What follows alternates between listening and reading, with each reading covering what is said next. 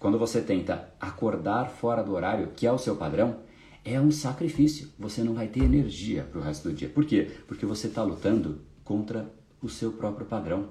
E é uma luta inglória, porque ele volta e ele ganha.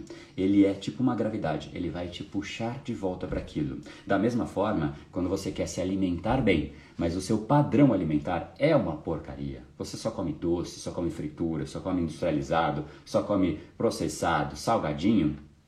Meus pêsames, você vai olhar para uma salada e vai decidir, na segunda-feira eu começo. Chega a segunda, você põe a salada na boca, você fala, ah, que coisa asquerosa. Terça-feira, e você come segunda, porque era o seu objetivo. Terça-feira você fala, meu Deus, que coisa sofrida.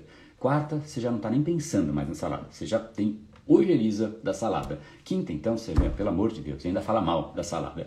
Enfim, a gente não consegue lutar contra os nossos padrões por muito tempo porque eles puxam a gente de volta e é exatamente por conta disso que as pessoas querem mudar o, a hora de acordar e não conseguem, a alimentação e não conseguem, querem mudar né, a, a, a disponibilidade para fazer exercício físico, mas não tem energia. Por quê? Porque volta para o padrão anterior. E esse foi mais um dos episódios da série Brain Power Drop, uma pequena cápsula de reflexão oferecida além dos episódios regulares. Para aprofundar no assunto de hoje e aprender a programar o seu cérebro para muito mais intensidade, foco e produtividade, ampliando o seu nível de impacto, entre em reprogrameseucerebro.com.br.